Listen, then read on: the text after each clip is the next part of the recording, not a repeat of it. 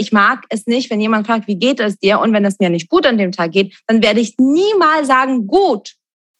Weil es geht mir nicht gut. Es muss ja, ne, ich, ich differenziere immer Zustand und, und Situation. Mein Zustand ist immer Glück. Ich bin davon überzeugt, das ist meine Gewohnheit, das ist meine Lebenseinstellung, das ist meine Basis.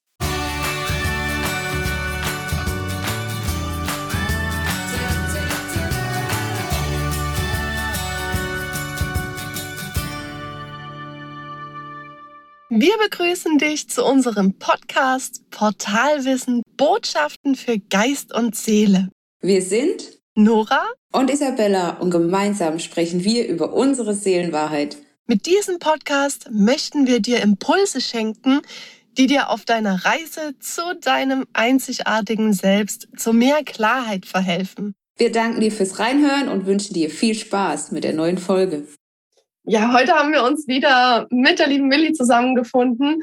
In unserer letzten gemeinsamen Folge hast du uns ja schon einen Einblick in deine Story gewährt. Und ja, für alle, die die Folge nicht gehört haben, da ging es um ihre Bipolarität. Und ja, so dieses Thema, dass man erstmal oder dass man manchmal am tiefsten Punkt erstmal ankommen muss, um eine Kehrtwende zu schaffen. Und was daraus jetzt alles entstanden ist, dieses Wunderbare, das du dann entwickelt hast, darauf wollen wir noch mal näher drauf eingehen. Und ich freue mich, wenn du uns jetzt einen Einblick gewährst. Wie ist denn jetzt deine Arbeit als Glücksexpertin entstanden? danke, danke nochmal, dass ich äh, das mit euch aufnehmen darf. Also super schön. Ähm, ich ähm, höre auf meine Intuition und höre auch auf, auf mein Bauchgefühl oder Empathie. Und so ist auch das Coaching entstanden am Anfang, weil ich habe es gewusst, ich muss es tun, ich kann es, ich bin in der Lage und ich muss es tun. Und ich habe am Anfang einfach losgelegt, ohne dass ich irgendeine Internetseite hatte oder irgendwelche cleveren Slogans oder Marketingskampagnen. Ich habe einfach losgelegt.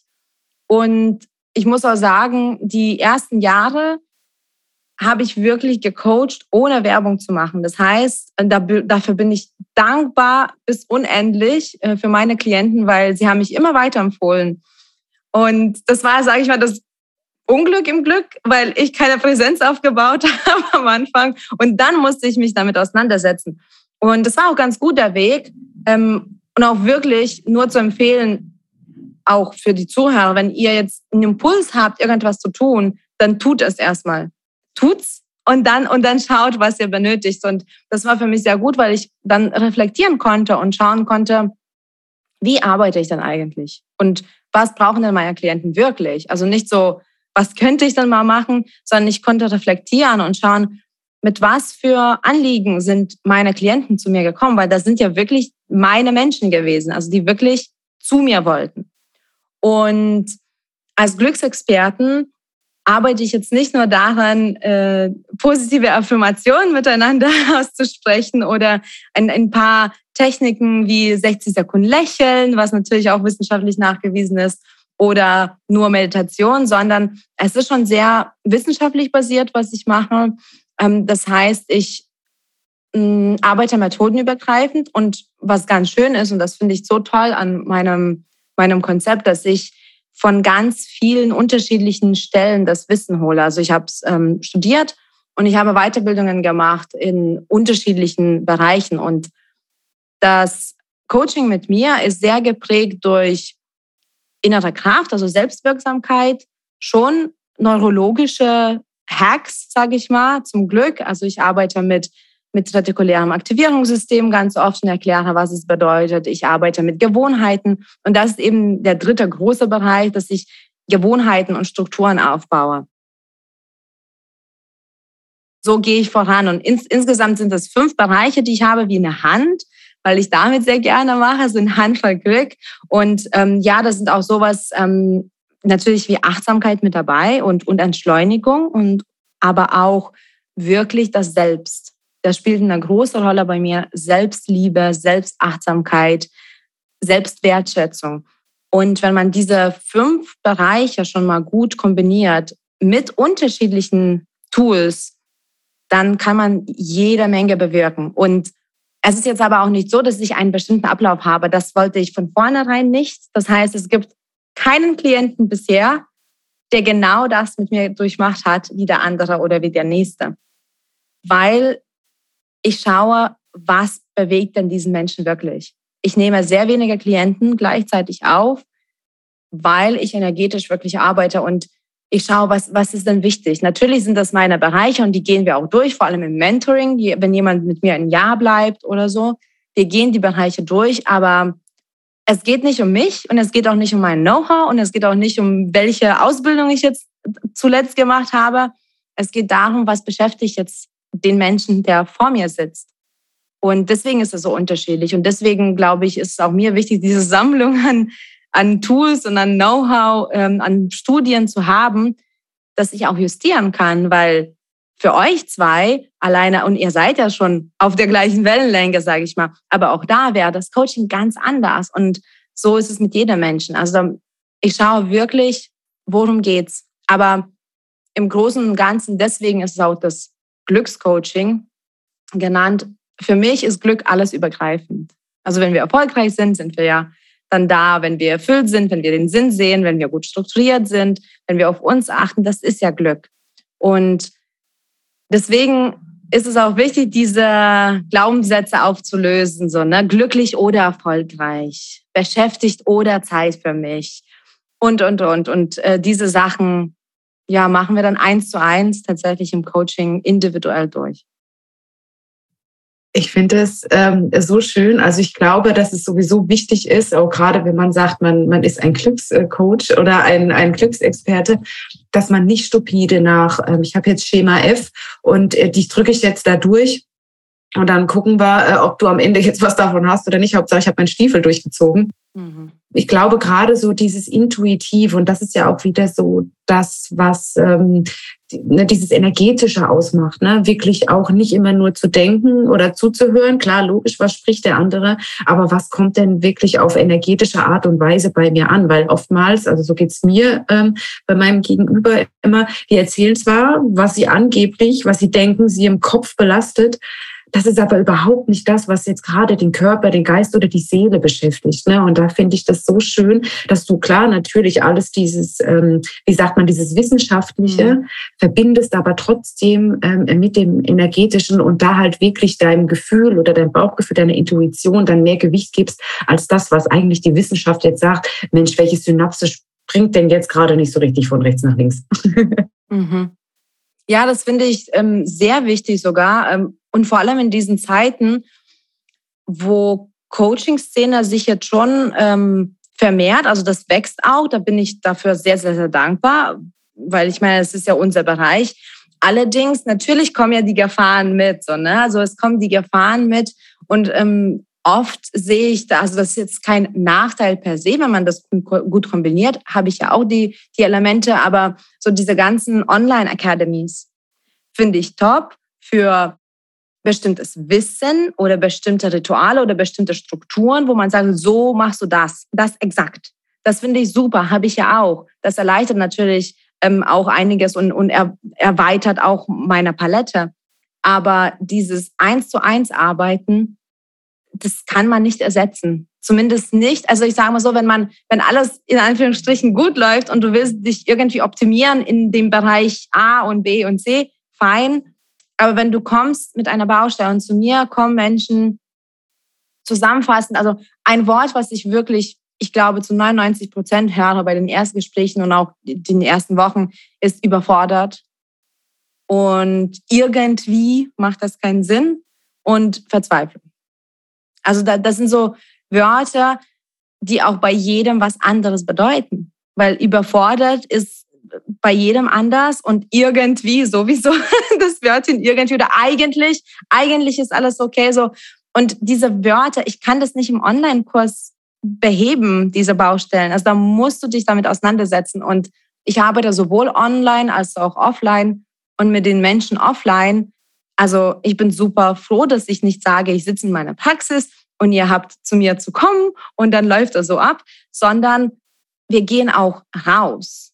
ähm, wir, wir machen das praktisch. Wenn es zum Beispiel Unsicherheiten gibt, dann begleite ich auch die Menschen manchmal ähm, durch bestimmte Situationen und wir lernen, neue Routinen aufzubauen. Und das ist ganz wichtig, dass man diese Freiheit auch dann hat, weil jeder ist so einzigartig. Das ist unfassbar. Alleine wenn wir zum Beispiel Reframing machen oder Affirmationen tatsächlich schreiben oder so, dass ein Satz kann einen total packen und das Leben verändern, gefühlt in dem Moment. Und ein anderer Mensch denkt so, oh ja, ein schöner Satz, klar, mhm, weiter. Und ich, ich, ich finde das so schön, mit Menschen zu arbeiten. Ich, ich glaube, ihr seid ja auch sehr energetisch und sehr empathisch und ihr kennt das sicherlich. Es verlangt auch einiges. Äh, ich glaube, das ist auch einer der Gründe, warum ich nicht so viele Klienten auf einmal nehme, weil ich könnte nicht eins nach dem anderen machen. Also ich muss mich wieder entladen. Ich muss wieder meinen Kopf frei bekommen für den nächsten Menschen und, und darauf bestehe ich auch, weil ich glaube, das beeinflusst die Qualität meiner Arbeit, aber auch Qualität meines Lebens, weil ich möchte nicht irgendwann wieder sitzen und sagen, jetzt bin ich überfordert und verzweifelt. Genau, und ich finde das so toll, dass du dir eben auch diese Zeit nimmst. Zum einen diese Zeit für deine Klienten und die Zeit auch für dich. Denn mhm. das zeigt ja auch wieder, wie viel Wertschätzung du dir selbst gegenüber an den Tag legst und wie viel Selbstliebe da eben auch drin steckt und das, was du alles darin auch aufgebaut hast, eben mit viel Respekt begegnest. Mhm. Zum einen dir und zum anderen den Klienten gegenüber. Und dass du das wirklich auch in dem Tempo gehst, wie du es dir leisten kannst. Ne? Weil eben gerade, wie du gesagt hast, du möchtest halt nicht, dass dann bei dir diese Überforderung kommt, weil klar, ähm, der Job ist sehr erfüllend und alles, aber alles, was dann irgendwann mal in den Extremen landet, ist mhm. halt auch wieder nicht gut. Ja. Und ich bin auch davon überzeugt, dass das auch gerade deine Arbeit ausmacht dass die Leute auch gerade deswegen, dass sie das spüren, auch auf energetischer Ebene und eben auch gerade deswegen kommen, weil es was Besonderes ist und weil es eben nicht diese Massenabfertigung ist, die wir halt heutzutage doch dann öfter mal erleben. Ja, und das resoniert jetzt in mir total. Ist echt ein schöner Punkt. Danke. Ähm, und ich glaube, das spielt tatsächlich eine Rolle. Ich habe vielleicht das nur nicht genug beachtet, aber ich bin auch ein Mensch. Ich mag das nicht, diese Highlights zu zeigen. Sowohl im Leben als auch äh, auf Social Media. Ich mag es nicht, wenn jemand fragt, wie geht es dir? Und wenn es mir nicht gut an dem Tag geht, dann werde ich niemals sagen, gut. Weil es geht mir nicht gut. Es muss ja, ne, ich, ich differenziere immer Zustand und, und Situation. Mein Zustand ist immer Glück ich bin davon überzeugt, das ist meine Gewohnheit, das ist meine Lebenseinstellung, das ist meine Basis.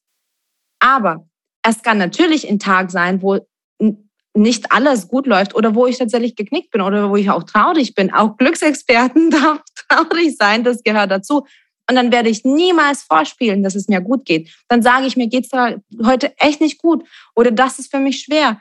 Und ich habe ja auch meine Probleme und ähm, ich habe viele Rattenschwänze noch von, von meinem Zusammenbruch. Das ist ja schon jetzt sieben Jahre her, acht Jahre fast, aber ich habe noch Rattenschwänze und ähm, ich kann manchmal nicht so viel Input und Output geben. Das heißt, es gibt Tage und Wochen, wo ich nicht auf Nachrichten antworten kann. Ist einfach so. Da macht es meine Assistenten und wenn er aber das nicht schafft, dann macht es keiner. Punkt. Ist so.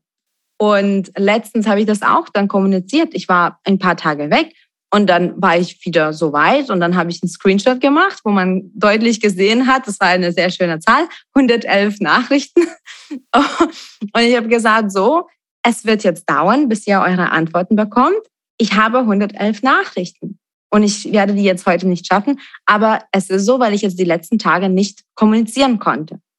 Und auf einmal nach der Story kommt eine ellenlange Nachricht von einer Klientin oh, das finde ich so schön. Ich wusste nicht, dass du auch sowas hast und wow, du hast ja auch so deine Schwierigkeiten und wie schön, dass du das jetzt kommunizierst. Und also es war sehr lang und das war auch so besonders für mich zu sehen, dass nicht nur meine Arbeit ja Menschen was bringt, sondern auch einfach wie ich bin. Und ich glaube, das ist auch essentiell gerade in der Gesellschaft, diese Yin und Yang Seiten zu zeigen oder die, äh, was heißt Schwächen? Ne? Ich wollte sagen, Schwächen ist keine Schwäche, es ist einfach nur ein Zustand.